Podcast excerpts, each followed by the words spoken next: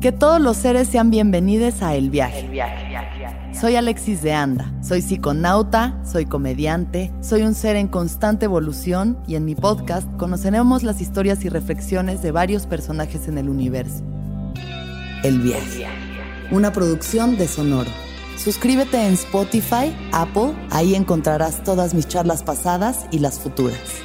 Únanse a este viaje para entender que todos somos uno y que todos los seres sean felices. Sin caos no puede haber cambio y sin cambio no hay evolución. Juntos exploraremos cómo transformar la incertidumbre, el dolor y la incomodidad en la magia que intuitivamente sabemos que es posible para nuestras vidas. Yo soy Aislinn Derbez y creo que los mejores regalos que puedes darte son espacios para conectarte, sentir y reflexionar. Espero que este sea uno de ellos. Hola a todos. Eh, pues hoy tengo un invitado eh, de lujo que seguramente ustedes conocen perfecto. Y yo es alguien que admiro muchísimo y me volví a encontrar con él eh, por redes sociales y me fue sorprendiendo muchísimo. Eh, ahorita vamos a platicar un poquito de todas las emociones que me surgieron a través de lo que él hace. Y bueno, aquí está, Daniela Aviv.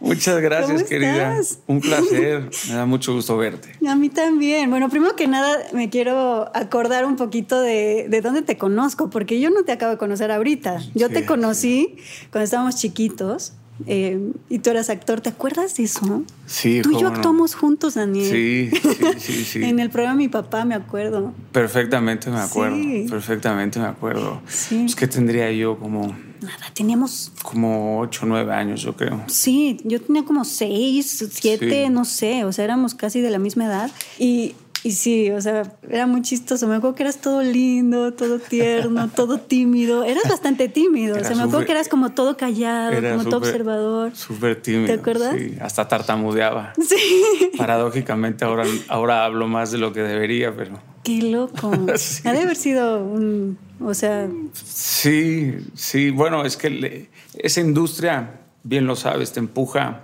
a crecer de una forma un poco deforme. sí, Y te tienes que ir pegando por Sí. pedazos poco, poco a poco, ¿no? sí. Te y tú obliga fuiste a crecer. mucho tiempo en esa, en tu infancia, Sí, ¿no? empecé a los seis años. Qué loco, Empecé a los seis años y ya van 30 años desde que empecé qué loco. a trabajar. Sí, y he pasado como por diferentes oficios, ¿no? Delante de la cámara, detrás de la cámara. Sí. Yo fíjate que no fui actriz de chiquita, hasta que mucho más grande, pero me acuerdo mucho, o sea, sí tengo muy grabada tu imagen, porque eras como un niño muy tímido, muy observador, muy callado, pero en el momento en el que te ponían la cámara y que tenías que decir tus líneas, te transformabas y eras así súper pa, pa, pa, pa, pa, y eras como todo seguro y así. Y hasta yo me acuerdo que yo era súper insegura, yo, yo me sentía que yo nunca iba a poder ser actriz y que yo era pésima. Y más de chiquita, yo era así como de, no, ¿y cómo le hace la gente para actuar? Y yo te veía a ti y decía, "Ay, ¿cómo se transforma, no? Fue muy chistoso, o sea, me, me da risa que me hayas dejado como esa imagen de, de sí, chiquitos. que, que Y que sí, me, sí te admiré y sí dije, ¿cómo le hace este niño que es igual de tímido que yo y raro que yo? Y de repente le ponen sus líneas y la cámara y las dice así todas, no, sí, no sé qué, bla, bla. Y yo así de, yo no sé hacer eso. es, un, es, eh, es un espacio interesante, ¿cierto? En donde te permites este, ser. Es que creo que era el único lugar en donde podía ser, como que fuera de ahí Mm. no, no sé, como que me daba más que miedo, como temor, ¿no? y, y sí, sí, tienes razón, no me acordaba de eso.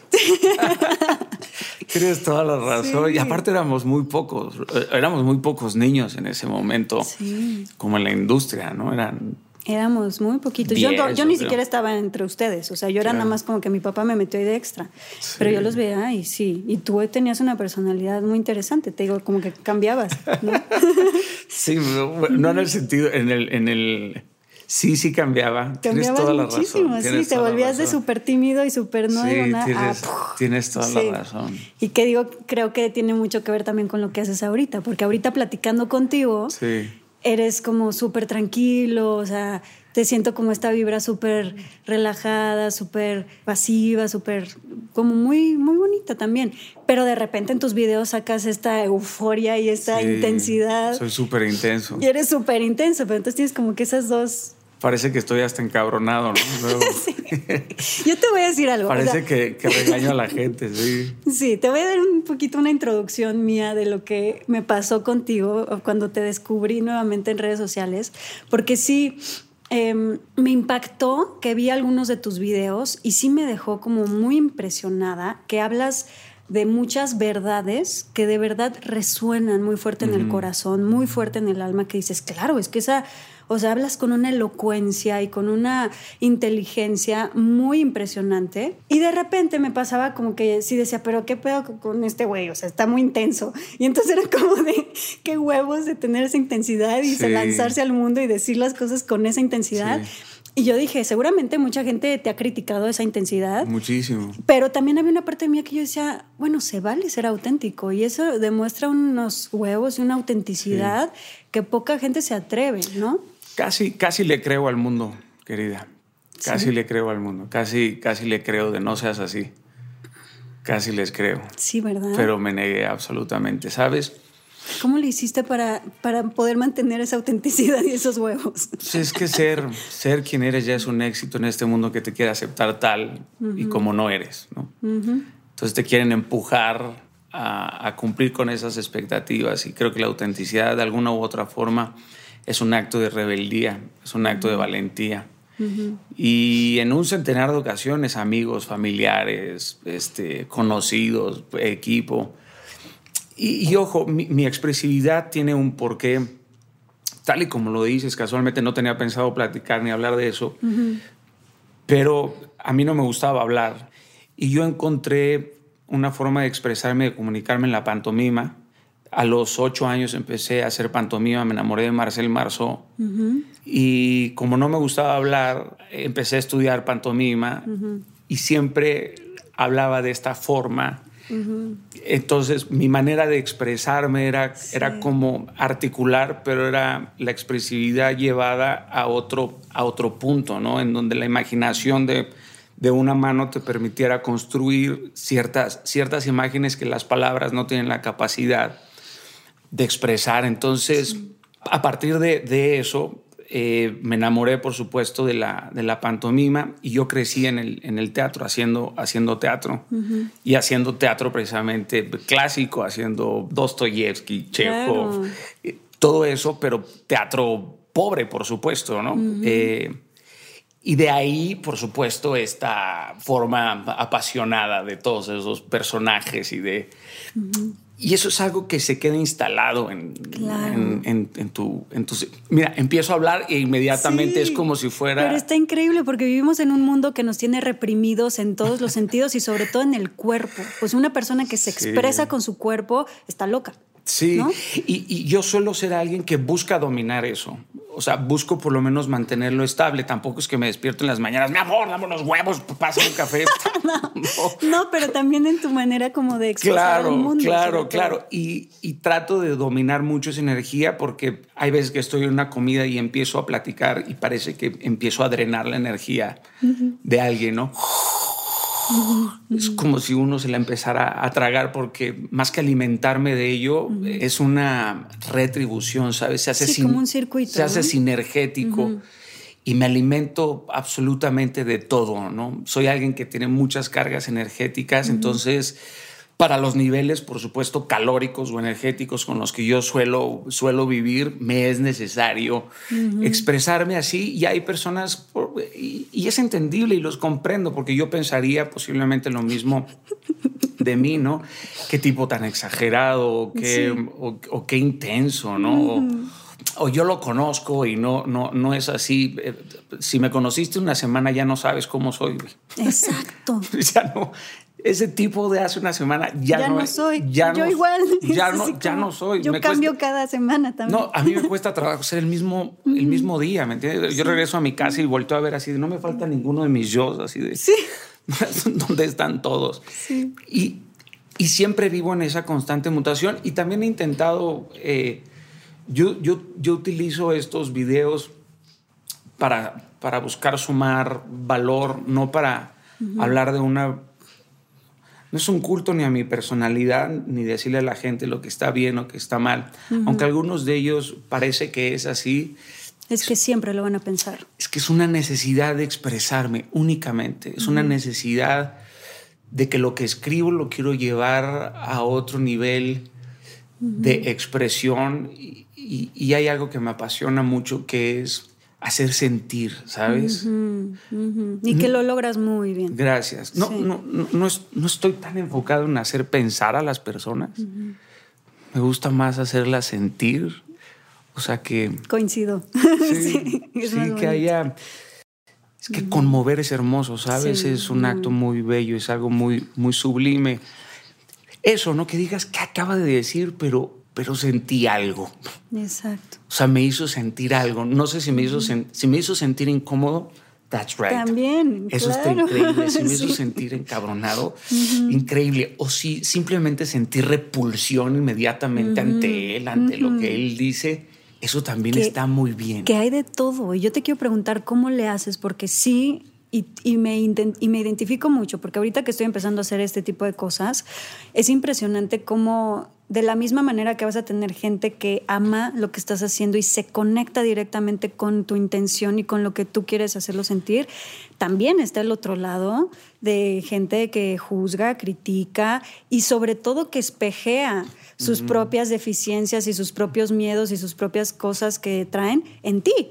Y entonces te la echan a ti y te dicen que tú eres el que está loco, que seguramente tú eres un no sé qué y no sé cuánto. Me imagino que has tenido una cantidad de críticas impresionantes por el nivel de, em, de información que compartes y también por esta intensidad con la que lo compartes. ¿Cómo, ¿Cómo manejas tú eso? ¿Qué, ¿Cómo le haces para que no te importe? Porque te confieso, a mí a veces me importa y a mí a veces sí me, me tumba un día y digo, ay, güey, tengo que agarrar fuerza para que esto no me, no me haga, no me tumbe y no me haga dejar de hacer lo que estoy haciendo. No, me, me, importa, querida, me importa y me lastiman. Sí, lastima, ¿no? Por, por supuesto, por supuesto que me duelen. hay, hay, hay, unas que son, que son muy crueles, hay otras que son eh, muy, muy ignorantes también, sin argumentos, muy... Pero entiendo que estamos en un momento de absoluta frustración. Sí. Y que hay que aprender a discernir las críticas que recibimos porque no todas son válidas. Hay quien traspasa su ira, su enojo. La mayoría de las personas busca que tú seas peor para así sentirse mejor ellos, ¿no? Cuando encuentras a alguien que es peor que tú, como que... Te da esperanza, te sientes un poco mejor. Ajá, ajá. Y, y, y, yo no estoy, no estoy ahí Para, no, para no recibirlas, ¿no? Ahora también les respeto porque son los únicos que están pensando en mí 24 horas, ¿no? O sea, ni mi mamá, ni mi esposa. Em, sí, sí, sí. Em, yo, yo, yo, siento que si hubiera un perfume que se llamara Hater, olería falta de atención. y, y hay que entender que al mundo le hacen falta dosis masivas de amor, ¿no? Yo no me quedo nada más con la crítica, porque querer al que te aplaude es muy fácil dejarse guiar con los aplausos desmedidos en las redes sociales y pensar que esa es la realidad, ¿no? A veces las críticas son maravillosas, pero yo nunca he encontrado nada bueno en una crítica porque suele tener el sentido de denostar a alguien. Cuando tú quieres moldear a alguien, se tiene que hacer desde el amor, porque yo nunca he visto que alguien cambie a partir del odio, ¿sabes? Y no como una postura idealista o romántica, sino cuando vas a recalcar un error de alguien, si lo haces de forma empática, simpática, si lo haces con la coherencia necesaria y la elocuencia, tienes la posibilidad a lo mejor de, de cambiar o de transformar a alguien. Y ojo, y las críticas no siempre pegan igual porque no todos los días estás igual de fortalecido, ¿no? Exacto. Hay un día que te despiertas y este fue un día de mierda y abres tus redes sociales y aparece una crítica que por alguna razón la sientes completamente verdadera, pues puede mandarte a un lugar bastante oscuro. Y si no hay nadie que te levante por ahí, si no estás rodeado de personas que te quieren, que te aman, en una de esas sacas tu carpa y te quedas a vivir ahí, ¿no? En la tristeza y después viene la apatía, te quedas estático y ya, se hace una bola. Y un solo comentario, las palabras importan tanto que con ellas puedes dividir un país o con ellas puedes unir un país, con ellas puedes sanar a alguien o con ellas puedes destruir destruir a alguien. Y no somos responsables de nuestras palabras. Exacto. Tienen mucha importancia las palabras, ¿no? muchísimas. Muchísimas. Hay palabras hermosas, hay palabras... Y ojalá que la gente que, que nos está viendo y que, digo, que entienda el poder que tienen y que no solamente porque ellos no tienen followers y sienten que, ay, pues yo no soy famoso, yo no soy importante, cuando mandan sus comentarios a nosotros, nosotros los leemos y claro que nos importan y claro que tienen un efecto en lo que nosotros sentimos y ellos creen que tal vez no son importantes, claro que son importantes. Sí, está, está muy duro eso. Sí. A mí me ha pasado que me, que me escriben y debo de aceptarlo. Hay veces que he respondido de forma muy irónica. Primera, porque tengo un sentido del humor bastante pesado, entonces es mi forma de responder, no como justificación, sino es mi forma cavernícola de, de hacerlo, ¿no? Y a veces les respondo y me dicen, no, brother, eres mi ídolo, solo quería ver si me prestabas atención. Y así como, me haces enojar todavía más, ¿no? Es como, ¿cómo te atreves a utilizar estos artificios como para llamar la atención de, de alguien? Pero también los entiendes, también los, también los comprendes. Mira, hay que, hay que ser muy claros. Si, si nos tuviéramos que comer lo que sale de nuestra boca, nos envenenaríamos o nos nutriríamos, ¿no? Uno tiene que ser absoluta conciencia siempre de eso. Es, de lo que hablas. Yo creo que la gente que se dedica a criticar es porque no tiene cosas interesantes que platicar, no tiene, no tiene cosas interesantes que debatir, ¿sabes? Como es muy fácil hablar de otros, es muy, la verdad es muy fácil hablar de otros y yo he estado ahí, no voy a jugar claro, el, el chisme siempre es rico de repente. Pero, pero, hay que saber. No, hay, que estar, hay que estar conscientes absolutamente de eso, de ir erradicándolo de nuestra vida, ¿no? Sí porque, porque son, son, son, dagas que salen y no regresan y un día nos vamos a tener que comer cada una de esas 100%. palabras. Y bueno, yo quiero pasar a un tema muy interesante que eh, yo te voy a ser sincera. A mí me pasó que cuando yo veía tus videos, estaba esta parte que yo decía, wow, o sea, no puedo creer de qué manera tan perfecta lo está diciendo. Y luego había otros momentos en los que siempre terminabas refiriéndote a un Dios o a Jesús o utilizabas palabras de repente como em, que a mí me, llevaban como a esta a este Dios de la religión, que entonces hacía cortocircuito en mi cabeza, porque yo veía que ponías a este Dios y que hablas constantemente de este Dios como que está allá afuera, y está a veces hasta allá arriba, ¿no? Que señalas. Y esa parte de ponerlo allá afuera y de ponerlo allá arriba y de hablar con estas palabras que me revocaban un poco como al, Dios de estas religiones, em, me hacían, me hacen todavía cortocircuito. Y por eso eh, te quiero confrontar un poquito, te quiero preguntar, eh, porque tengo muchas dudas, porque me pareces una persona sumamente brillante, elocuente em, y, me interesa mucho saber qué hay detrás de esa forma de hablar de Dios. ¿De dónde nace esta, o sea, esta, este Dios del que hablas? ¿Es, ¿Creciste en alguna religión? ¿Fue algo que se fue formando en tu vida? Primero habría que definir qué es religión. Ajá, me encantaría eso. Porque, porque el dinero también puede ser una religión.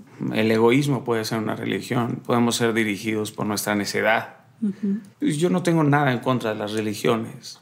Tengo algo en contra de la religiosidad, que es cuando el hombre ama más las reglas que a la gente. Yo soy alguien que ha llegado a Dios por una búsqueda personal. He sido diligente en estudiar, en preguntar, porque para mí Dios es más una pregunta que una respuesta concreta aunque me ha dado las mejores respuestas en mi vida. No crecí en una religión. Soy cristiano porque vivo cristocéntricamente. Meramente lo intento. Y lo intento con pasión y con, con el nivel de una convicción tan pura que estoy dispuesto a entregar mi vida por ello. Pero a partir de ese concepto de religión, llegué a esta conclusión que sigue siendo construida, ¿sabes? Digamos que soy un barro que sigue siendo moldeado por las manos de un artesano. Y comprendo, por supuesto, que a muchas personas en este momento les genere este ruido cuando yo hablo, cuando hablo de Dios o cuando hablo de, Jesús. Pero no lo hago con la intención de, evangelizar a nadie. Lo digo y lo hago porque es lo que hay en mi corazón y pues por lo regular si sale del corazón entra al alma y sigo, sigo aprendiendo, sigo eh, buscando. Eh, mi, fe no es una fe ciega, es una fe que pregunta, es, una fe que por días tiene dudas, que de alguna u otra forma está en constante cambio y en constante construcción. Ahora hay más de 10.000 religiones en el mundo registradas. Estoy muy interesado en platicar con ellas, no con la intención de vivirlas y caminarlas, sino con la intención de escucharlas y de compartirles mi fe. Y a partir de eso, que las diferencias sean puentes y no acantilados. No, yo no ando por la vida dándole bibliazos a nadie, ¿no? No le ando metiendo mi fe a nadie. Al contrario, la verdad se revela en los hechos y si mis hechos te hacen dudar y te hacen preguntarme, ¿quién es ese Dios al que tú tanto amas? ¿Dónde está? ¿Cómo lo puedo conocer? Sería interesante tener una plática acerca de él. Creo que soy más un infiltrado de eso. Y también comprendo y entiendo a quienes crecieron en una religión y son religiosos. Porque hay que darles oportunidad porque nuestras perspectivas, nuestras opiniones, nuestras convicciones son construidas también por lo que nos dicen nuestros papás. A veces heredan las religiones. Por lo que nos dice la escuela, por lo que nos dicen los libros, por lo que nos dice la televisión, por lo que nos dicen los podcasts. Entonces hay que darles oportunidad porque hay religiosos que están en recuperación. Exacto. Están en recuperación y, y sí, yo estoy, estoy enamorado profundamente de ese creador, ¿sabes? Para mí es un artista. Digamos que si su oficio lo tendríamos que definir es un artista. A donde voltee, yo veo arte, ¿no? Te veo a ti y digo, caramba, veo a todos los que están aquí, digo, coño, qué belleza, ¿no? Te voy a decir exactamente la parte que es la que a mí de repente me generaba este cortocircuito del que te estoy hablando. Que yo creo que es la parte en donde, que es la parte donde también las religiones entran y a mí me hacía cortocircuito desde más chica. Em, este concepto de poner a Dios allá afuera o allá arriba, que de alguna manera nos hace sentir ese concepto em, inferiores o más pequeños o tengo que, ¿sabes? Quisiera platicar un poquito de ese concepto, porque para ti, que tú lo mencionas mucho, y yo noto que lo mencionas más como que está allá, ¿no? Y que está lejos. No sé por qué me hace sentir de repente como, ¿por qué lo pone lejos? ¿no? no, ¿Está dentro o está fuera? Bueno, sí, es Dios, está en todos lados. Claro. Em, ahora que lo sientas es otra cosa dentro de ti, porque Dios también es un caballero que no entra en ningún lugar si no le abres la puerta. El libre albedrío, claro. Totalmente. No, cuando yo menciono ahí arriba es más una forma metafórica, ¿sabes? En un sentido literal, eh, literario, no en un sentido literal. Eh, y es una forma de expresar, porque en el imaginario popular las personas, por supuesto, se pueden imaginar un dios barbón sentado en, un, trono, ¿no? Sí. Eh, y, es algo más etéreo, por así decirlo. Tampoco creo que seamos inferiores, por supuesto, a, Dios. Te, preguntaría, eh, ¿la Mona Lisa es inferior a Da Vinci? ¿Las bodas de Canaán es inferior a Veronés? ¿El Guernica es inferior a Picasso? No, es una extensión. Exacto. Es una creación está implícito todo su poder en cada uno de esos trazos. Y yo creo que el mismo poder que sostiene al universo, la Tierra, está dentro de nosotros. Pero aceptar ese poder no solo es responsabilidad, sino es muchísima intencionalidad, ¿sabes? Em, creo que todos somos creación de Dios, criaturas de Dios, y después cada quien decide si lo adopta como padre. Para mí la relación con Dios es multimodal, querida. Es una relación de padre, de Dios, de jefe, de amigo, de socio. Sí. De, todo. Y esto puede generarle ruido a, las personas, ¿sabes?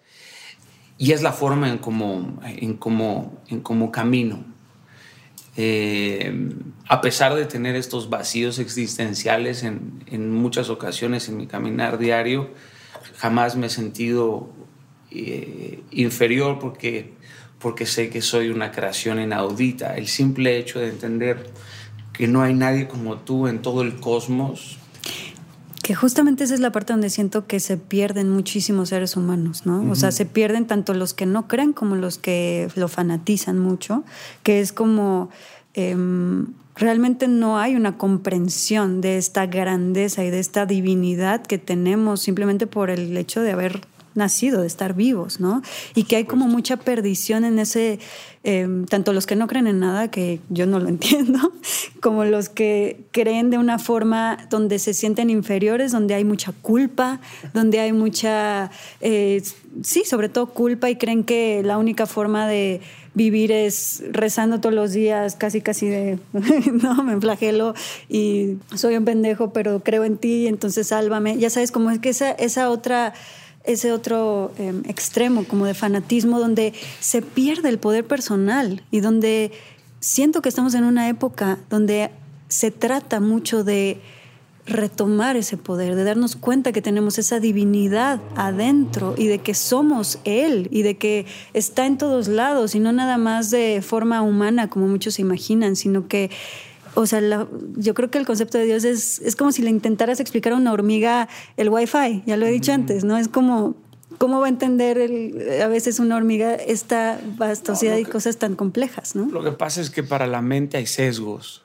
Y por más que la mente se eleve a la capacidad máxima de conocimiento y entendimiento, jamás va a poder comprender el mundo divino con un mundo físico. Exacto.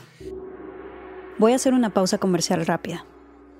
Amay Natural es una compañía que hice con una de mis mejores amigas, Mariana Burelli.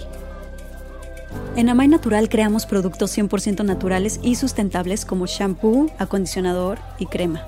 Todo en barra. También tenemos otros productos deliciosos como nuestra línea para bebés.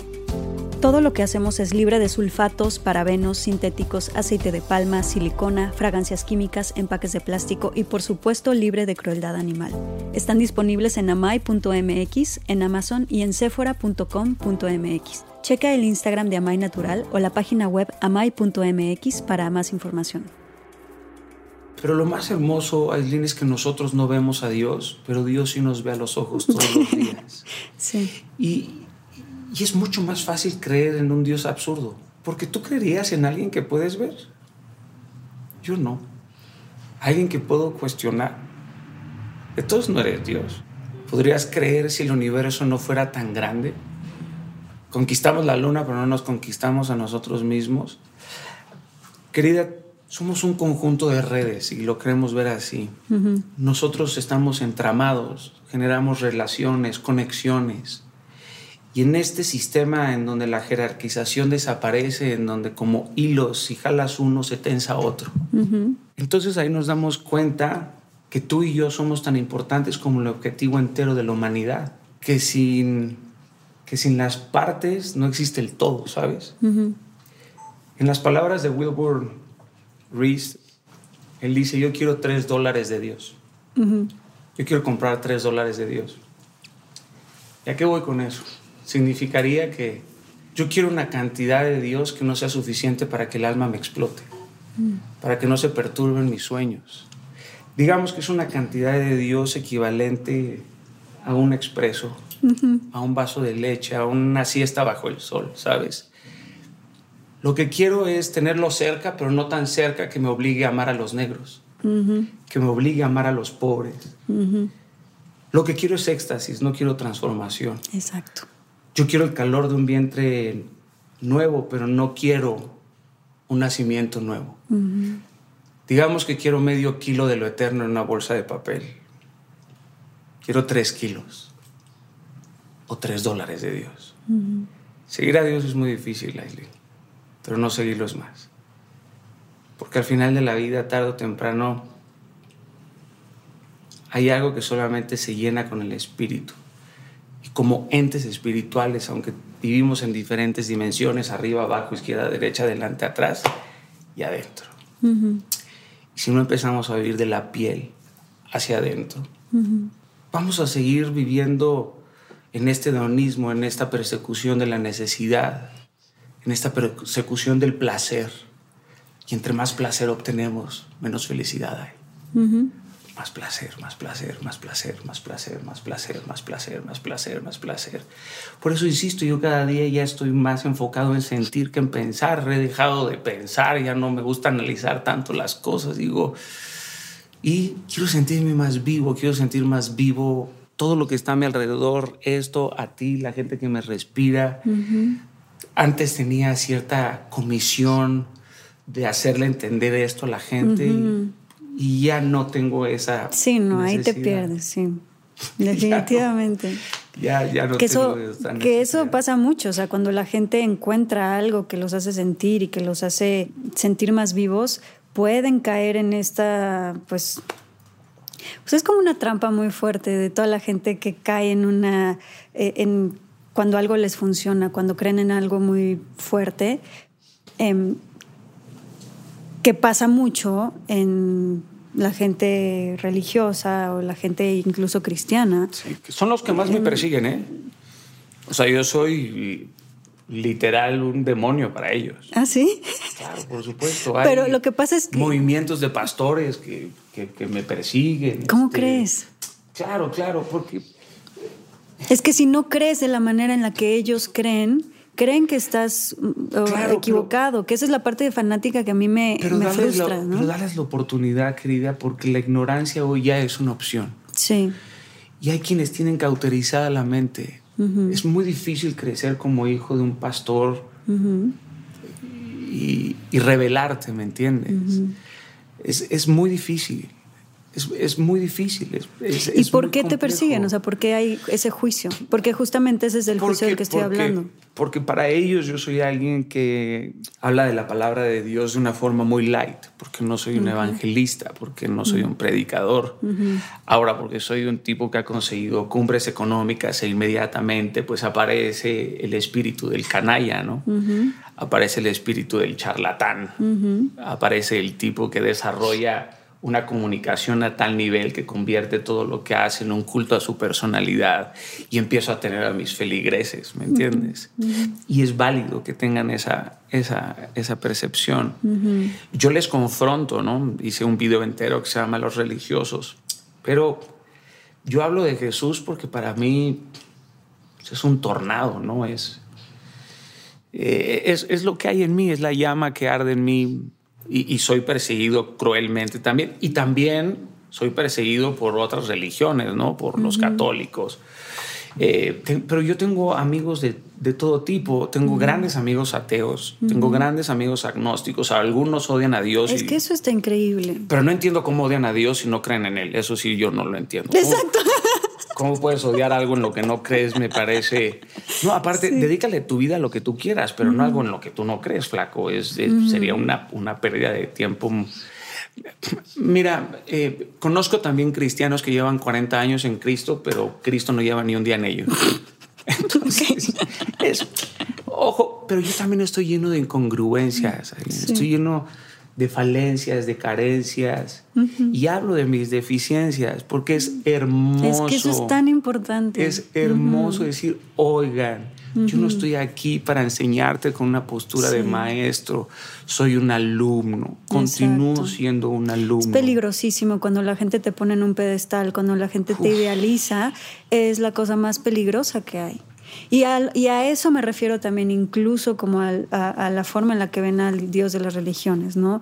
Porque sí, pones en un pedestal a, otra cosa, a otra persona, a otra creencia, y te pones inmediatamente tú por debajo, pero en el momento en el que algo tantito no cuadro, tantito hay un error o lo que sea, ahí es donde demonizas, ¿no? Ahí es donde eh, juzgas. Y creo que el juicio es una de las cosas más importantes que tenemos que trabajar. Para mí la parte del juicio es ahí donde está, eh, de alguna manera, ¿cómo lo puedo expresar? Es donde está la realidad de lo que tú eres. O sea, si yo, tú podrás decir misa, pero cuando yo veo una persona, creo que para mí lo más importante es cuando veo el ejemplo de esa persona en sus acciones, en su vida.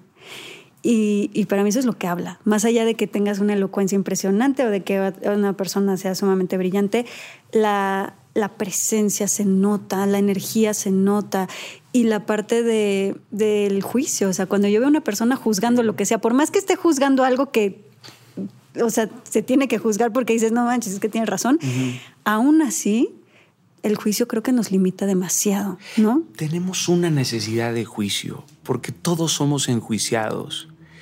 Eh, sí, para, para, qué condenar a otros si tus propios hechos te condenan a ti mismo? Eso es, eso, es una, eso es una realidad. Sí, ¿con qué, ¿cómo te eh, atreves tú? habría que entender que la justicia es, un concepto más que salirte con la tuya porque todos hemos aportado a la violencia, todos hemos aportado a las condenas, todos hemos aportado a las injusticias, absolutamente todos, todos. Y lo que debemos de hacer es restringir este deseo de condenar y de, y de enjuiciar, que es una batalla diaria. Eh, el, ego es un, es un monstruo que si lo alimentas, pues te empiezan a crecer los demonios y después te piden un espacio más grande, por supuesto, en ti. Y la ignorancia también te lleva a enjuiciar porque solemos mirar, pero no ver. Y esa es la enorme diferencia, ¿no? No tenemos pensamiento crítico y también es entendible, Slim, porque no se enseña pensamiento crítico, porque tenemos un sistema educacional completamente quebrado en toda Latinoamérica. Nadie enseña comunicación asertiva, expresión corporal, pensamiento crítico, autoestima. Entonces, estamos, eh, eh, eh, estamos volcados en, en una obsesión por la velocidad, en una obsesión por una pelea medio absurda, nosotros los buenos contra ellos los malos. me, doy a entender con, eso. Y bien tú decías, eh, la verdad se revela en los hechos. Y si hay algo que yo no tolero es la relatividad de las perspectivas, ¿no? Porque es la forma más básica de decirle a otro que es un pendejo sin tener que decírselo. En mi perspectiva, ¿verdad? No comparto, pero en mi perspectiva. y la verdad pesa. Muchas personas quieren saber la verdad, pero la quieren saber, no la quieren para hacerla. Quieren saber la verdad solamente para saberla. Pero saber la verdad requiere mucha responsabilidad. Y hay que hacerla porque la verdad es aplicable, ¿me entiendes? Eh, y sí, estamos, estamos llenos, llenos de juicios. Un abogado mío me decía que que él me iba a enseñar de justicia. Y le dije, no, flaco, tú sabes de leyes, pero de justicia ni tú ni yo. Exacto. No hablemos de justicia, por favor, no nos pongamos a filosofar sobre justicia, porque siempre vamos a dejarnos guiar por nuestras conveniencias y no por nuestras convicciones. Entonces, pongamos a un lado, por supuesto, los, los juicios. El asunto religioso ha sido complejo. Porque nos ha dividido Exacto. con los juicios. Sí ha hecho muy mal su trabajo en el transcurso de los años y es entendible que hoy la juventud en el imaginario popular, digamos, inmediatamente escuche Dios y diga, ah, escuchas Dios y lo primero que piensas es en sacerdotes, claro, pederastas, buen este pastores. Sí. Pero, pero que no ellos también merecen misericordia, que no ellos también, no, no la merecen cada perdón que tú das es un perdón que un día tú vas a necesitar. Entonces más te vale tener varios créditos aguantados, ¿no? Para que el día que te equivoques... Que a eso voy con el juicio, ¿no? o sea, simplemente es, no sé, yo sí he llegado a un punto en el que claro que sigo juzgando, por supuesto, soy humana, pero sí hay un punto en el que digo, admiraría tanto el llegar a un nivel en donde tengas la capacidad y la sabiduría de no juzgar cuando te gozas en los éxitos de otras personas, te estás elevando a un nivel en donde casi empiezas a comprenderlo, no todo, pero cuando realmente tu deseo es genuino, cuando tu honestidad es incorruptible, cuando aprendes a mirar a otros con empatía. Exacto, la empatía hacia las personas que no, con las que no concuerdas, creo que es muy importante. Y es importante combinar la empatía con la simpatía, porque la empatía es ponerte en los zapatos de otros, pero cuando te pones en los zapatos de otros te dejas de poner en los zapatos de todos. Entonces, También, mira. Te radicalizas, ¿me entiendes?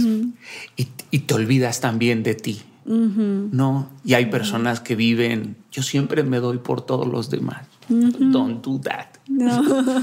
Porque hay que aceptar, querido, que hay personas muy malas y te vas a seguir defraudando si esperas que los demás hagan lo mismo que tú haces por ellos.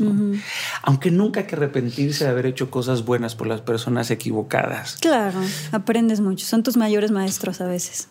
pero sin duda, o sea, de mis cosas favoritas en la vida son mis heridas, las heridas que he recibido de esas personas. Igualmente. Son, no las lamo, pero son de mis cosas favoritas de mis cosas preferidas, ¿sabes? Porque he aprendido a verles y a entenderles que ellos están en otro proceso, en otro proceso y que yo no soy nadie para buscar acelerar el proceso de alguien. Cuando es como la fruta, ¿no? La, pones en papel aluminio y madura antes de lo debido, pero pierde todo su nivel nutricional, ¿no? Crecen, crecen ya más ya más listos a podrirse, ¿sabes? Cuando empujas a alguien a crecer más, más rápido. A nosotros nos tocó madurar de alguna u otra forma más rápido y por eso tenemos áreas podridas que tenemos que ir sanando con el transcurso de nuestra, de nuestra vida. 100%. y otra cosa que yo te quería preguntar. Todo lo que quieras. Estoy encantado platicando contigo. Sé que llevas ya muchos años casado. Esa historia me interesa porque, porque sé que, por supuesto, es muy fácil eh, perderse en una relación después de tantos años. Em, es la mayoría de la gente que vive en relaciones de largo plazo, pues hay mucho abandono de uno mismo. Creo que no nos enseñan a a no abandonarnos. Creo que hay, debería de haber toda una escuela de cómo ser pareja, ¿no? Que es tan duro y tan difícil. Creo que son los mejores maestros. Creo que es una algo que pues todos anhelamos y todos anhelamos esa relación de largo plazo que vamos a llegar hasta viejitos juntos, ¿no? Como que creo que es una idea em, fantástica que todos tenemos en no sé si, no sé si es parte de nuestra naturaleza o si es algo impuesto por la sociedad, por Hollywood, por Disney o, por qué. ¿Y por qué hay tanta em, tendencia al abandono de uno mismo en este tipo de relaciones? El abandono de tu autonomía, de tu individualidad. Porque muchas veces estás en una relación que no te hace feliz ¿no? Y, llevas, y mucha gente dice, bueno, llevo 15 años eh, casado y se creen exitosos porque por lo menos están ahí y no se separaron, pero no lo están disfrutando, no lo están viviendo, no están, no están siendo lo que ellos son, ya ni siquiera saben quién son, ¿no? Entonces, tengo mucha curiosidad de saber qué opinas, porque tú llevas muchos años ahí. Mi matrimonio es mi más grande éxito en la vida. Construir una mansión es muy fácil, pero construir un hogar es un reto de todos los días. Hay que aprender a enamorar a tu pareja 31 veces al mes. Exacto. El amor es una decisión. Y sí, yo llevo 19 años con, con Anja. No hay matrimonios perfectos. Hemos tenido nuestros problemas, por supuesto. Somos tres, Dios, Anja y yo. Y ahí siempre hemos encontrado la creatividad necesaria para reestructurar la visión en conjunto. A, veces nos enamoramos del amor y no de la persona. Sí. Y cuando uno empieza una relación, los primeros 15 segundos sabes que te va a engañar. Pero te tardas 15 años en aceptarlo. Pero tomaste la decisión y habría que hacerse uno responsable de ello. Porque el divorcio está ahí sentado, aquí junto con nosotros. El divorcio también estuvo invitado a la boda. Como una sombra estaba ahí silencioso, esperando a ser alimentado. Yo podría hoy iniciar el divorcio de mi matrimonio si salgo de aquí y no le abro la puerta a mi esposa. Y cuando llego a casa y ella me da de comer, no le agradezco. Y en la noche no le digo que la amo. Entonces el divorcio, como entidad espiritual, si lo quieres ver así, ve un foco. Y donde hay una necesidad, aparece el mal. Sí. Me voy a alimentar de eso, de ese vacío. Entonces es como una computadora, digamos, ¿no? Empiezas a guardar fotos en una carpeta que no va tienes hecho un desmadre tu escritorio y la computadora te dice te estás quedando sin RAM y qué haces ignorar, ignorar, ignorar, ignorar, ignorar, ignorar, ignorar, ignorar, ignorar, uh -huh. Y de repente la computadora se te apaga, ¡pum! Y le echas la culpa a la computadora. Claro. Che, computadora de mierda.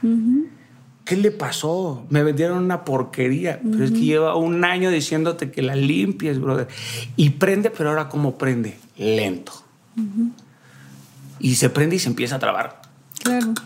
Y te dicen, necesitas cambiar el software.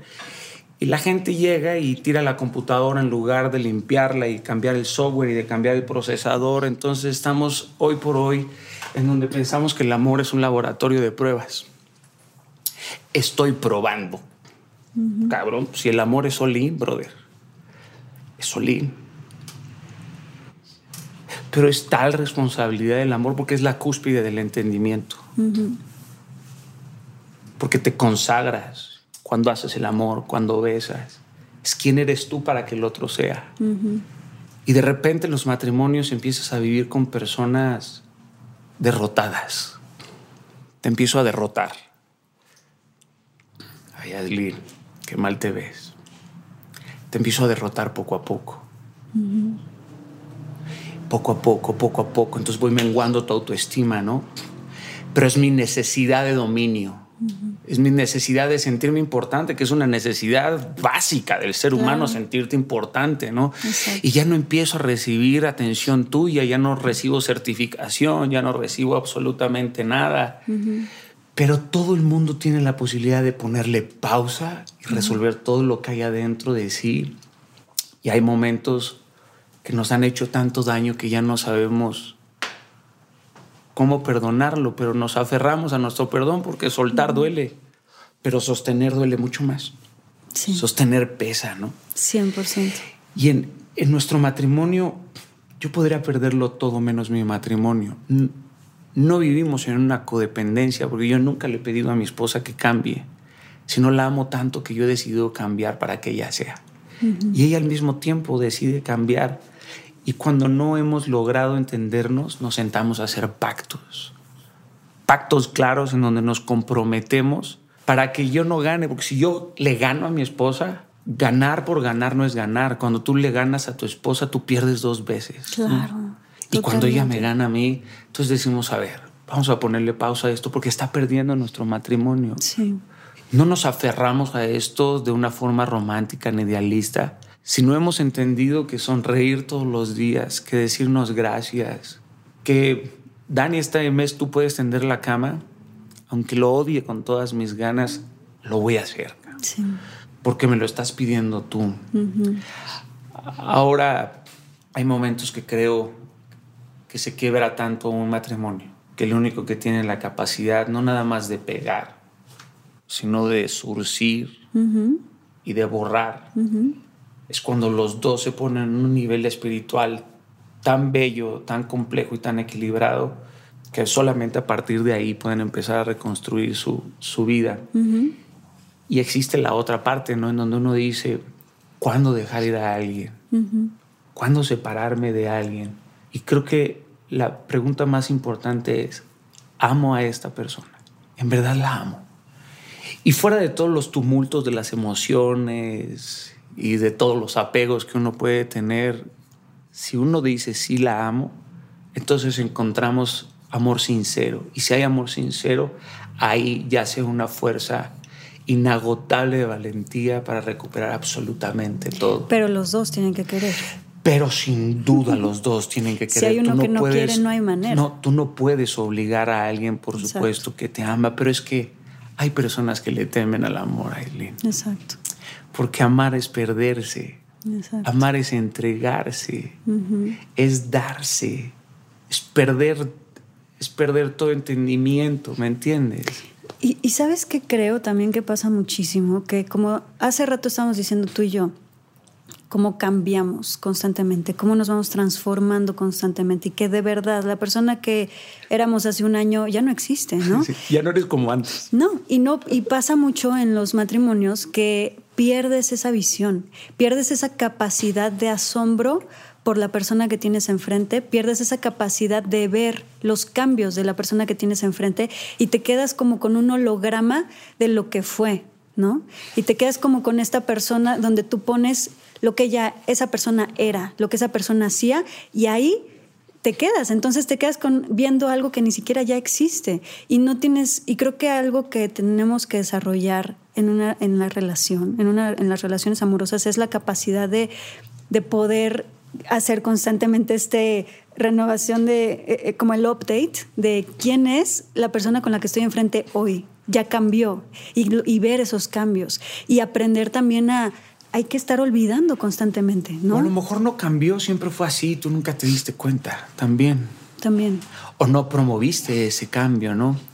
Claro, porque hay mucha gente que no cambia. Hay mucha gente que se estanca y no quiere cambiar. Hay gente que le echa la culpa a sus padres. Yo soy así porque así eran mis padres. Oye, güey, pero ya pasaron 30 años y sigue siendo igual. Entonces ahora la culpa y la responsabilidad es tuya.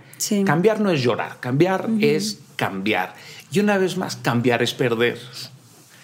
Entonces, dejar de ser quien eres para hacer algo nuevo. Y a lo mejor hay gente que no quiere cambiar porque si les quitas eso ya no saben quiénes son. Claro. O sea, si yo te quito lo amargado, o te quito lo mamón, o te quito lo enojón, o te quito lo pasivo, o te quito lo apático, pues tú ya no sabes quién eres porque construiste toda tu identidad alrededor de esto. Eh, claro, uno tiene que estar en la innovación constante, por supuesto, ¿no? Porque una vez más te conquistas 31 veces al mes. Tienes que estar cambiando la receta, no el sazón, pero sí la receta del matrimonio todos, los, todos los días. Y hay gente que se aferra, por supuesto, a hacer yo soy así, siempre he sido así, me voy a morir así y me vale madres. Oye, brother, si ya cambió la televisión, ¿tú para cuándo? O sea, ¿tú para cuándo necesitamos nuevas aventuras? Y ese es el matrimonio. ¿No? Consolidar nuevas aventuras en conjunto, pero hay que tener la capacidad de motivar e inspirar a las personas. para que transformen su vida. Hay personas que se aferran y la necedad tiene la capacidad de hacernos perderlo absolutamente todo. Diríamos que es una enfermedad en el sentido literario, no clínico, pero es una enfermedad. Siempre he creído que si el oro se oxida no era oro, si el amor se acaba no era amor el, matrimonio. Los más grandes filósofos han hablado acerca del amor y todos han creído definirlo, pero todos solamente han supuesto, porque cada matrimonio es diferente. ¿Y no crees, dime tú una cosa, crees que las relaciones pueden transformarse? O sea, yo te lo digo, por ejemplo, desde un punto de vista donde a mí me pasó, ¿no? Yo, yo me acabo de divorciar y hoy en día, o sea, yo amo al papá de mi hija, lo amo con todo mi corazón y de verdad creo que lo voy a seguir amando el resto de mi vida. Pero sí se transformó la relación, ¿no? O sea, sí hubo una transformación, hubo una decisión, yo respeté la decisión y en ese y en esa transformación de los dos ir soltando y los dos ir como viendo que hacia dónde vamos, sí se transformó y yo no creo que no haya habido amor porque el amor era impresionante y sigue siendo un amor muy fuerte. Y yo creo, dudo mucho que se, se, disuelva, no creo que se disuelva, pero se puede transformar tal vez a otro tipo de, de relaciones. O sea, yo siento que, por ejemplo, siempre va a ser mi familia. Eso sin duda, porque eso no es un título que se pierde. o sea, tú no pierdes el título de hija. No, pero, pero me refiero a familia de verdad, o sea, familia de... Claro, claro, entiendo. No conozco, por supuesto, tu relación, no puedo, no puedo suponer, Yo estoy hablando ni, como... puedo, ni puedo jugar a ser clarividente. a, mí, e, en mi punto personal de, de vista, ha habido muchas personas que han tratado de corromper mi matrimonio y yo lo defiendo con uñas y dientes. Y, muchas veces he escuchado esta frase de, si lo amas, déjalo ir, pero me parece en muchos sentidos y con mucho respeto y sin ser imprudente, que solamente un cobarde deja ir lo que ama. Wow. sí. Ojo, y, y, no con una postura de necedad, porque estoy hablando de amor, no de capricho, ¿ok? No estoy encaprichado porque es mío y yo nunca pierdo. No, no, no, no, no. ver si lo amo, si la amo, voy a pelear hasta el último día de mi vida. Ahora. Sí. Porque si te sientas a dialogar en la mesa del amor y, te, y, te tragas tu soberbia, estoy, estoy seguro que esa chispa puede volver siempre a encenderse, ¿me entiendes? Porque qué batalla existe más hermosa que aquella que se vive por la victoria del amor. Yo no he encontrado alguna. Me han invitado a muchas batallas, pero jamás en mi vida he encontrado una batalla más digna que luchar por lo que amo. Porque yo lucho por lo que amo. Y amo a mi esposa, amo a mis amigos, amo a mi familia, amo a la gente que sirvo. No, no, no, busco ser no busco ser imprudente, pero a lo mejor hoy todavía no han encontrado cómo surcir esas heridas porque cuando aparece el mundo espiritual y divino, no nada más se surcen, se borran desaparece. Porque perdonar es de sofisticados, es de gente muy chingona. Perdonar es la llave de la reconciliación con tu propia libertad. Pero dime una cosa, ¿no crees que muchas veces también sucede que en ese camino te puedes dar cuenta que, tu que tal vez la forma de crecer de uno no, no es compatible con la forma de crecer de otro y que a veces también se vale Caray, mira, es. Eh, Te estoy. Eh, sí, tienes razón en ello. Toda la razón en ello, pero un matrimonio no es para que te cargue por un día, es para que te cargue por una temporada entera, cuando ni siquiera tú mismo te entiendes. Yo he pasado por momentos muy duros. Ponte a pensar en lo que es para mi esposa a lo mejor vivir con un güey como yo. Puede ser un dolor en los huevos, la verdad siempre sermoneando, siempre intenso, siempre analizando todo. Y ella como mujer pragmática, ¿no? Ágil, disciplinada. Y yo volátil, ¿no? Una veleta. Sí, sí, sí. Así me das un tópico y puedo estar tres horas y ya, ya puedo estar así. Padre bendito, cabrón, no. Y he pasado por momentos coyunturales en mi vida de absoluta soledad. Yo soy un tipo brutalmente solitario. Amo la soledad porque es en donde he encontrado las respuestas más profundas. ¿no? La soledad no te cambia, te dice quién eres. Y Anya es una mujer que le gusta estar con todo el mundo. Va, para allá. y tú eres más hermético y solo. Y yo me cuesta trabajo vincularme, de, porque a mí me gusta vincularme a tope, ¿me entiendes? O sea, si hoy te conozco, quiero que seamos brothers, ¿me entiendes? O sea, yo soy alguien de, vamos a ser compas, compas, pero soy alguien que se decepciona rápidamente, ¿me entiendes? Sí, sí, sí. Y, y, y, Anja me ha cargado por temporadas en donde ni siquiera sé qué soy, quién soy. Mi, proyecto empezó así. He llegado, he llegado a esos puntos de ansiedad en donde los pensamientos aniquilantes, suicidas aparecen en mi vida porque soy de tal exigencia de excelencia que haya tenido que cargarme en esos momentos y decirme quién eres, brother. Es urgente que te recapitules porque ya no puedo contigo. Pero qué bonito, o sea, me parece hermoso eso que estás diciendo, porque claro, o sea, yo estoy 100%, o sea, consciente y segura de que de que siempre va a haber momentos de hoyo profundo y que si no sabes aguantar vara en esos momentos de hoyo profundo, te vas a quedar solo por el resto de tu vida. o sea, Si no, vas nada más a estar cambiando la careta de la persona que tienes enfrente, pues te va a seguir pasando lo mismo siempre. Y, ¿no? y, terminas por saltar de cama en cama. Sí, claro. y, un día te caes y te rompes el alma, ¿no? Hay quienes pierden su costilla por andar buscando pechos y piernas. Y para eso hay que tener muy claro lo que uno quiere. Hay que hay que tener un compromiso, es que es un compromiso, es una convicción. ¿Qué es la diferencia entre entre una opinión, una, una convicción y una comisión. Y el matrimonio es una comisión. O sea, cuando tú dices sí, te haces responsable. De haber dicho sí, y como lo mencionábamos, la gente va cambiando. Bueno, es que quiénes somos nosotros para pensar que podemos resolver el problema del patrimonio. Pero estamos aquí edificándonos este, este juntos. Bueno, ¿qué si te digo? Pues deseo que, que, el amor todo lo puede, que el amor todo lo sufre, que el amor todo lo aguanta. Y yo no sé si más adelante ustedes se vuelvan a converger. ¿Te acuerdas que te dije que éramos hilos?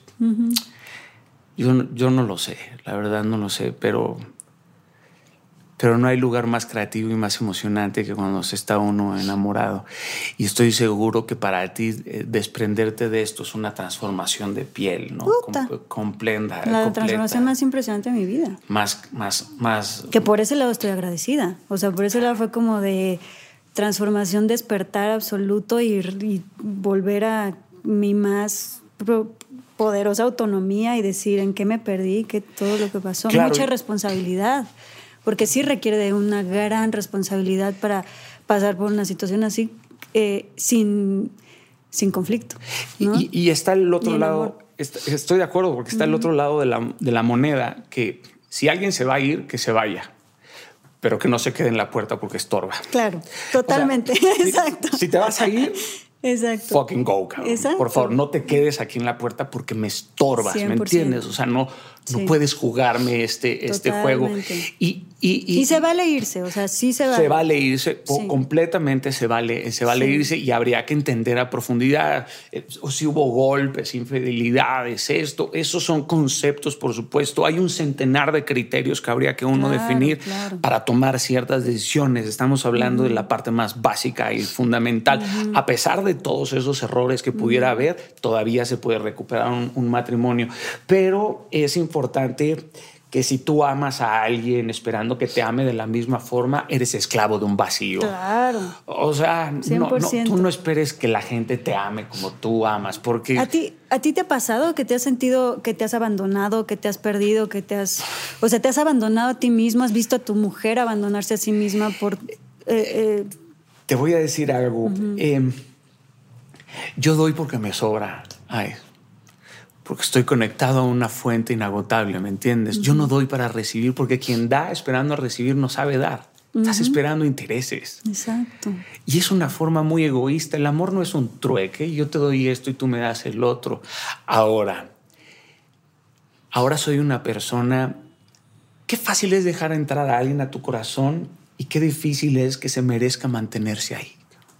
Y yo he dejado entrar a muchísimas personas a mi corazón y les he comprobado con hechos mi entrega. A lo mejor no de la forma que ellos esperan, pero con hechos. Y cuando uno da y da y da y da y da, llega un momento en donde dices, ¿hasta cuánto? ¿Cuándo debo de parar? Y he aprendido que hay vampiros emocionales y que cuido hoy por hoy mucho más mi intimidad y mi privacidad, ¿me entiendes? Porque a veces uno se enoja de cómo pudo entrar esta persona y destruir mi vida. Brother, tú le abriste la puerta, lo sentaste en tu mesa. ¿Me entiendes? Le, diste, la, le diste la información.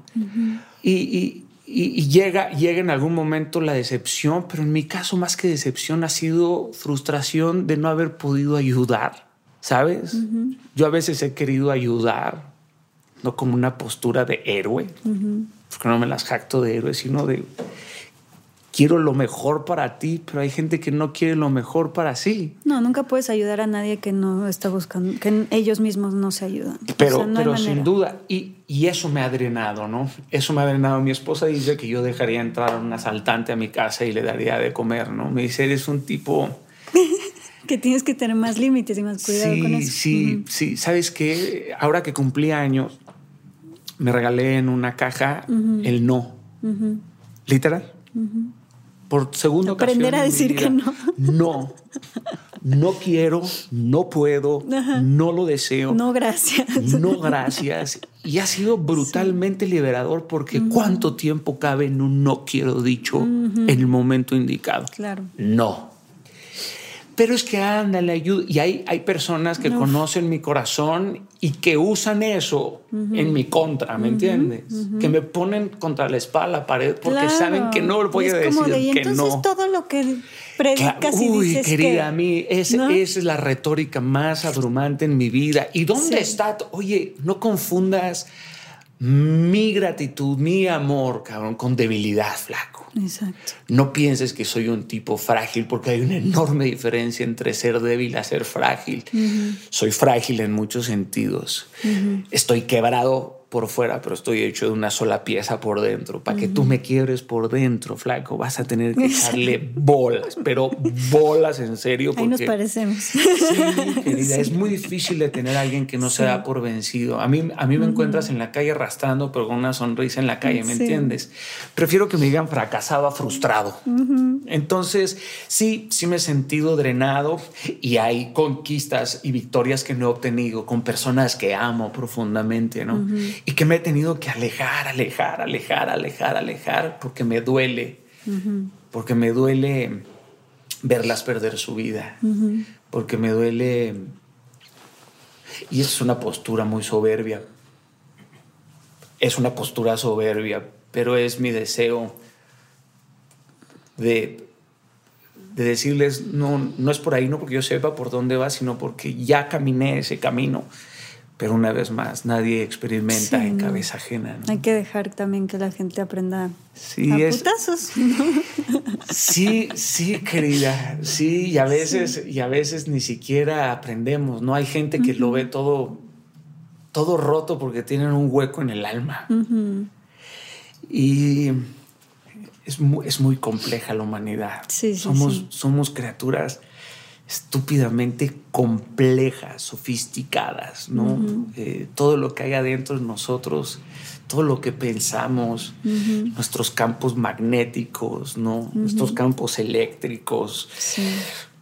la- nuestra vibración, que lo sienten como algo místico, pero no es algo No, es más real místico, que es- es algo lo físico, casi, casi. No, no, es algo físico. Sí.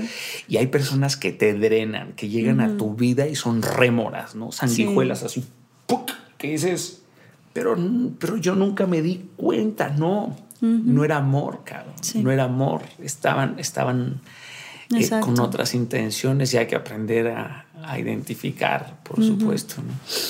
Dime una cosa, tú hace 10 años, ¿dónde estabas? ¿Qué, ¿Cuál es la diferencia entre el Daniel de hace 10 años y el Daniel de ahorita? ¿Te reconocerías hace 10 años el que eres hoy? Mm, No, en lo absoluto. No me avergüenzo de él. Bueno, en si el de hace ocasiones 10 años te viera hoy, ¿qué pensaría? No te la creo. Estoy seguro. Yo soy, yo soy una historia triste con final feliz. ¿Por qué? Porque pensé que nunca lo iba a lograr, Aisley. Y ya lo lograste. No, estoy en el camino. Ok. pero no me arrepiento absolutamente nada. Lo que he conseguido hoy, me puedo ir a mi casa y morir el día de hoy y decir, serví. Hice que mi vida valiera la pena por otro. Cuando yo recibo un mensaje en las redes sociales de decidí no quitarme la vida porque vi un video, parece algo Impresionante, claro. absurdo, estúpido, pero no lo es. No. Decidí recuperar mi matrimonio. Eh, Eso, eso me hace entender que estoy más enfocado en las causas eternas que en las causas finitas. Y cuando volteo a ver al tipo, Ajá. Soy el cúmulo de todos esos errores. Tuve que pasar por absolutamente todo eso para Es llegar...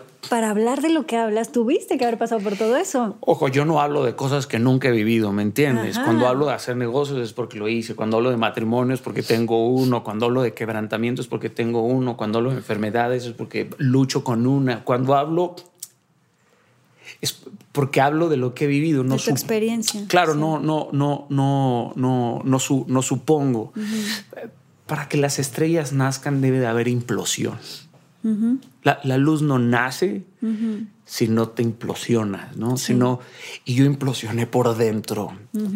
Eh, no, no, no quise ser una luz estática, una luz que se prendiera y se apagara al mismo tiempo. Y yo por eso necesito toda esta gasolina para mantenerme ardiendo todos los días, como, como una antorcha, ¿me entiendes? Que ilumina y da calor al mismo tiempo. Pero que su propósito no es iluminar nada más, sino es encender el corazón de alguien más y decir, aún puedes arder más, aún puedes recuperar tal. Y voltear a ver ese niño que esperaba horas para hacer un casting, que fue humillado muchas veces, que no tenía para mantener a su mujer, ¿me entiendes? Que tenía que pedir prestado para invitar a comer a alguien, que, que rogaba por un capítulo, ¿me entiendes? Sí. Que tenía que andar dos horas y media en metro para ir a, a ver a su novia que regresaba a su casa y tenía quebrada la familia. Volteas a ver y dices, benditos todos los problemas que me mantuvieron de rodillas. Bendito sea el dolor que se convirtió en un arma de construcción para mí. Bendito sean cada uno de mis sueños rotos que se han convertido en ladrillos para construir un sueño diez veces más grande. Benditas sean todas mis heridas porque cuando se reían de mí, los escuchaba y me quedaba escuchando a los que se arrastraban. Y hay gente que luego quiere volar, pero a costa de tus alas, ¿me entiendes? Y a veces uno se junta con los que, con los que te despluman. Sí. Y te van desplumando, ¿no? Pero, brother, tú nunca vas a llegar. Eres una mentira. Eres tal, esto. Y hay un momento en tu vida en donde el mundo está tan lleno de mentiras que empiezas a creerle. Claro que les crees a todas las mentiras. Y sabes qué, volvió a ver a ese niño y digo, bien, Daniel, hubo algo adentro de tu espíritu y, y Dios nunca estuvo lejos, ¿no? Y tomaste esa decisión y todo lo que yo he conseguido, pues doy honra y gloria a eso, a Él. Porque no soy yo, querida. Lo que yo hago no lo hago por lo que me pagan, por los aplausos que recibo, no puedo ser hipócrita, lo disfruto muchísimo, son enormes apapachos, pero lo hago por lo que siento. Sí. Lo hago porque, porque sin eso no sé, no sé andar, no sé, no sé vivir. Soy un servidor. Más que cualquier otra cosa, soy un servidor y quiero convertirme en un servidor congruente, coherente, no siempre lo soy. Sí. Pero busco que eso sea lo más real, lo más parecido. Así que agradezco a ese niño, agradezco a mi madre, ¿no? Fui educado por una reina. Y le agradezco a todos mis enemigos, a todos, a cada uno de ellos. No enemigos, adversarios. A todos esos adversarios, a todos esos productores, a todos esos que me dijeron, esas personas que me dijeron, lo que tú haces, tú nunca vas a, tú no vas a tener un show de más de 200 personas, Dani. Jamás en tu vida. Así te dijeron. Sí, tú nunca vas a hacer un, tour. Nunca. Y hemos tenido conferencias de 20 mil personas, ¿me entiendes? Tú nunca vas a escribir un libro y el día que terminé de escribir mi libro le dije, mamá, escribí un libro, lo que tú me dijiste que un día iba a ser y lo que el mundo entero me dijo que jamás conseguiría. Y aquí está mi libro, ¿no? Y se convirtió en uno de los más vendidos. Entonces, yo siempre le digo a la gente, vas a pagar un precio enorme, enorme. Págalo, cabrón.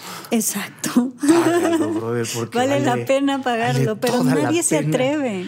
Págalo, pero págalo con págalo con el orgullo de ser un valiente. El valiente es el que consigue esas cosas con, en situaciones extremas, ¿no?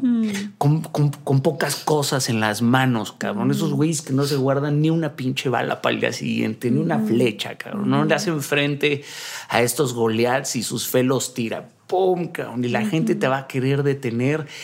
Y entre más subes a los terrenos del éxito, Aislinn, más solo te vas quedando. Sí. Y más gente te quiere ver caer. Hay gente que son carroñeros de la vida, están esperando verte caer para que digan, te lo dije. Aquí te estamos esperando todos para devorar, pero el día que caigas no vas a caer en sus manos, vas a caer en las manos de tu padre. Y no les va a quedar otra más que aceptar que tú te atreviste y ellos no, cabrón.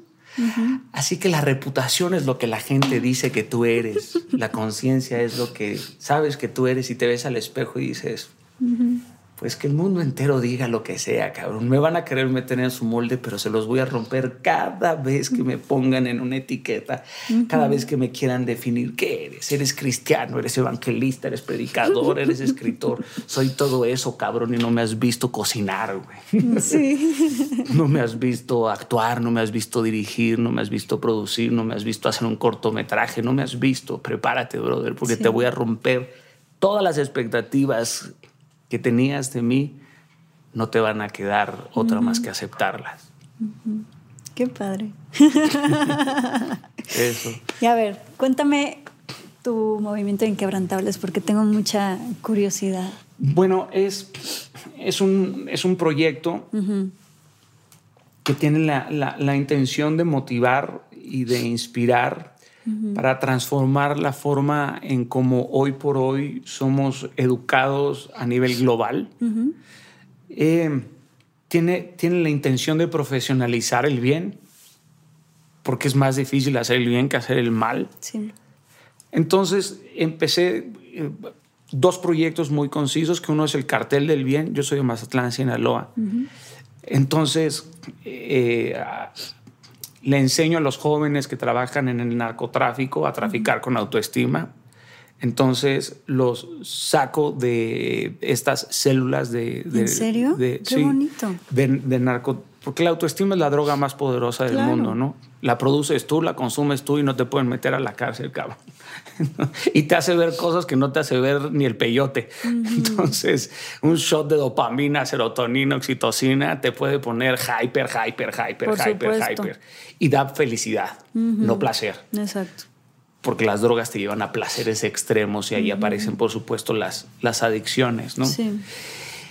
Entonces, este proyecto lleva tres años consolidándose de forma muy lenta pero de una forma concisa. Eh, luego está Rodéate de Gigantes, que es una, un subsecuente de Inquebrantables, donde visito cárceles en, en México. Eh, solamente lo he hecho una vez, el año pasado visité ocho cárceles eh, fundía yo el, proyecto para llevar motivación, inspiración y reconciliación a las, a las, cárceles. Y fue, fue, por supuesto, bellísimo, ¿no? El tour se llamaba Por la Libertad del, del Alma y es eh, reconciliar, eh, no para justificar a, la gente que está adentro, sino para reconciliar, por supuesto, a la gente que está adentro y, y afuera. Inquebrantables es, es eso, ¿no? Tengo un proyecto de educación en donde hay cinco conceptos básicos que eh, por fin hace dos meses logré dar por un, paso sólido y real. Todo lo que había hecho anteriormente habían sido eh, romanticismos. Em, y la intención es meter clases de autoestima, de comunicación asertiva, de expresión corporal y de pensamiento crítico a los sistemas educacionales de, de México. Con la, con la intención, por supuesto, de enseñarle a los niños a cómo consolidar una autoestima sana, que creo que son eh, eh, competencias no blandas, sino fundamentales para el mundo voraz que nos espera. 100%. Y, en conjunto con la familia, el gobierno y con diferentes instituciones privadas, estoy consolidando eso. Entonces digamos que Inquebrantables es eso. Es un equipo de gente que se empieza a sumar. Yo no le doy órdenes a nadie ni le digo lo que tiene que hacer. La gente toma el nombre de Inquebrantable y se hace un equipo inquebrantable en Chihuahua, otro en Colombia, uno en España, uno en Barcelona y me mandan su información de brother, este, eh, salvamos 85 perritos. ¡Qué belleza! Entonces, empujo a la gente a hacer actos de amor, ¿no? hay jóvenes que han renunciado a su trabajo, que tenían miedo a emprender, pero no les daba miedo quedarse 40 años en el mismo empleo, entonces decidieron dejar su empleo y decidir emprender. Y nos pasó en Argentina, chico renunció a su trabajo y construyó una compañía que vendió en dos millones de dólares, ¿no? Entonces, todos estos testimonios constituyen inquebrantables, ¿me entiendes? Y, lo bonito de inquebrantables es que es una palabra que te llega cuando estás destruido, o sea, te empuja a estar mejor y cuando estás bien te empuja a estar todavía mejor. Exacto. Es, es eso. Sí, eso es, eso es inquebrantable, sí. Qué increíble que, que estés utilizando tu tiempo y tu vida para hacer este tipo de cosas que nos inspiran tanto a todos y que estás moviendo pues a tanta gente, que les estás moviendo el corazón, que los estás haciendo sentir, que los estás haciendo pues despertarse de, muchas cosas y de verdad. Muchas gracias. Gracias. A, ti, querida. De verdad, muchas gracias. Haciendo obvio lo, lo más obvio, mm. ¿verdad? Gracias y que Dios te bendiga mucho a ti, a los tuyos y que este proyecto siga llevando luz, amor y bendición a, muchas personas. Eh, te veo, te veo los, los ojos, eres una, una buena mujer, así que... Ay, gracias. Igualmente. Gracias. Ojalá que hayas disfrutado este episodio. Y recuerda que en nuestra página web, lamagia-delcaos.com, puedes encontrar mucha más información de estos temas y de nuestros invitados. Tenemos blog, tienda en línea y material exclusivo para los que se suscriban. Síguenos en todas las redes sociales como arroba la magia del caos. Gracias por darte este espacio con nosotros.